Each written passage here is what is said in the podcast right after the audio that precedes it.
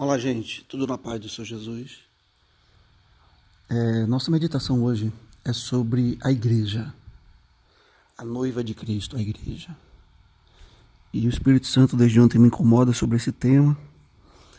E eu tenho certeza que ele quer te ajudar a entender algumas questões que vão fazer muita diferença em sua vida e no seu posicionamento, na sua postura diante daquilo que a gente chama de igreja.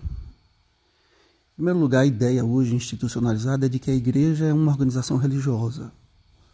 Tanto que as pessoas dizem, eu vou à igreja, ou estou na igreja, estou indo para a igreja. A igreja é um local, um lugar onde a gente vai. Né?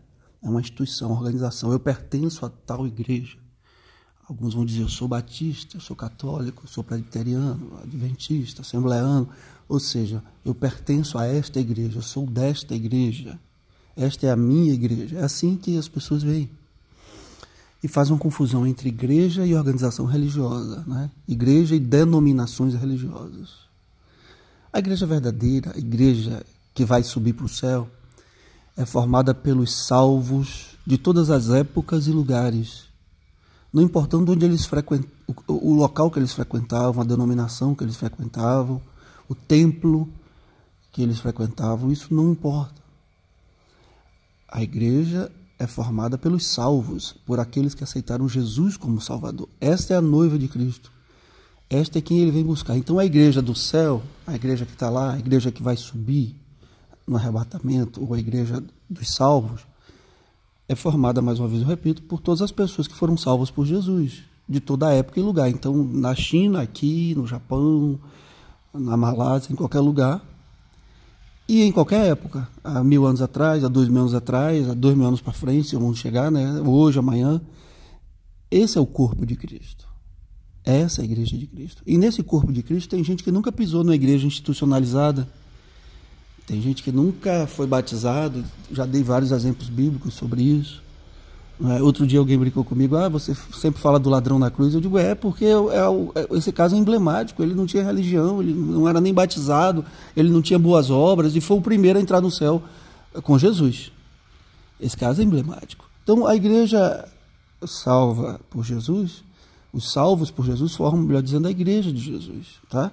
Tem gente que nunca foi batizado e está lá, tem gente que, né, que, que que creu na hora de morrer e está lá, tem gente que não tinha boas obras e está lá, tem gente que frequentou a vida inteira uma organização religiosa e não está lá, ou está lá. Então, isso não interessa, sabe? E essa ideia errada de que eu vou à igreja, tira a igreja de você, sabe? A igreja está fora, né? A igreja é um lugar onde eu vou, não está em mim. Isso tira de você a responsabilidade. Ah, eu não posso ser da igreja de Jesus porque lá o padrão é esse, eu não tenho, lá não pode ter tatuagem, lá não pode usar calça, ou lá não pode ir numa festa, beber um vinho. Então, não, não presta atenção, a igreja é você. A igreja não está lá, está aqui. Tá? A igreja não está fora, está dentro, a igreja é você. A Bíblia diz que nós somos templos do Espírito Santo de Deus. Ele habita em nós. Jesus conversava e ele cuidava da sua igreja em sua época e não era uma organização religiosa. Jesus não fundou uma organização religiosa. A sua igreja era o seu povo, os seus doze discípulos, as pessoas que andavam com ele além dos doze. Esta era a igreja dele, ele cuidava da sua igreja. Não é? A analogia entre o noivo, que se faz entre o noivo e uma noiva, com a analogia entre Cristo e a sua igreja, a sua noiva, é impressionante, de, de verdadeira. Há uma união mística espiritual entre Jesus e aqueles que o seguem, que formam o seu corpo, a sua igreja. Há uma união mística, ungida por Deus, consagrada por, pelo próprio Senhor. E essa é a igreja verdadeira, essa é a igreja que vai subir, essa é a igreja que vai reinar para sempre. Lá não tem placa religiosa, lá não tem usos e costumes, sabe? Jesus não está importando com o tamanho do seu cabelo, Jesus não está importando se você usa uma calça ou deixa de usar, até porque no tempo dele isso nem existia, sabe? Se fosse assim, todo mundo tinha que usar túnica na rua, porque Jesus usava túnica, as mulheres no tempo dele usavam túnica, todo mundo tinha, as mulheres tinham que usar véu na cabeça, se a gente fosse aplicar literalmente o que está lá, porque o, o costume da época de Jesus era esse. Aí alguém vai dizer, não, o costume varia no tempo. Ah, varia no tempo e no espaço? E por que tem alguém exigindo que pessoas vivam com costumes fora do tempo? Claro que tudo com decência e ordem, não é? Mas a igreja de Jesus é eclética, São línguas diferentes, povos diferentes, danças diferentes, cânticos diferentes. E Deus gosta da diversidade de formas e de cores. Senão Ele não tinha criado tantas flores diferentes, tantas cores diferentes na natureza, tantas folhas de árvores diferentes, tantos animais diferentes, tantos planetas. Nada é igual, nem você, seu DNA é único. Deus não está importando com isso. A Bíblia diz que Deus se importa com o coração quebrantado. Jesus se importa com aqueles que colocam, adoram o Pai em espírito e em verdade, não da boca para fora. Jesus se importa com aqueles que têm a vida consagrada no altar, que abrem mão de si mesmos para servir ao Senhor, sabendo que Ele é bom, sabendo que podem confiar nele, que os projetos dele e os sonhos dele são muito maiores, muito, muito, infinitamente maiores do que os nossos.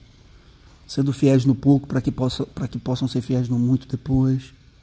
Isso é que é servir a Deus, é amar a Deus sobre todas as coisas, acima de, de sua ganância pessoal, ao próximo a si mesmo, chorar com os que choram, se alegrar com os que se alegram.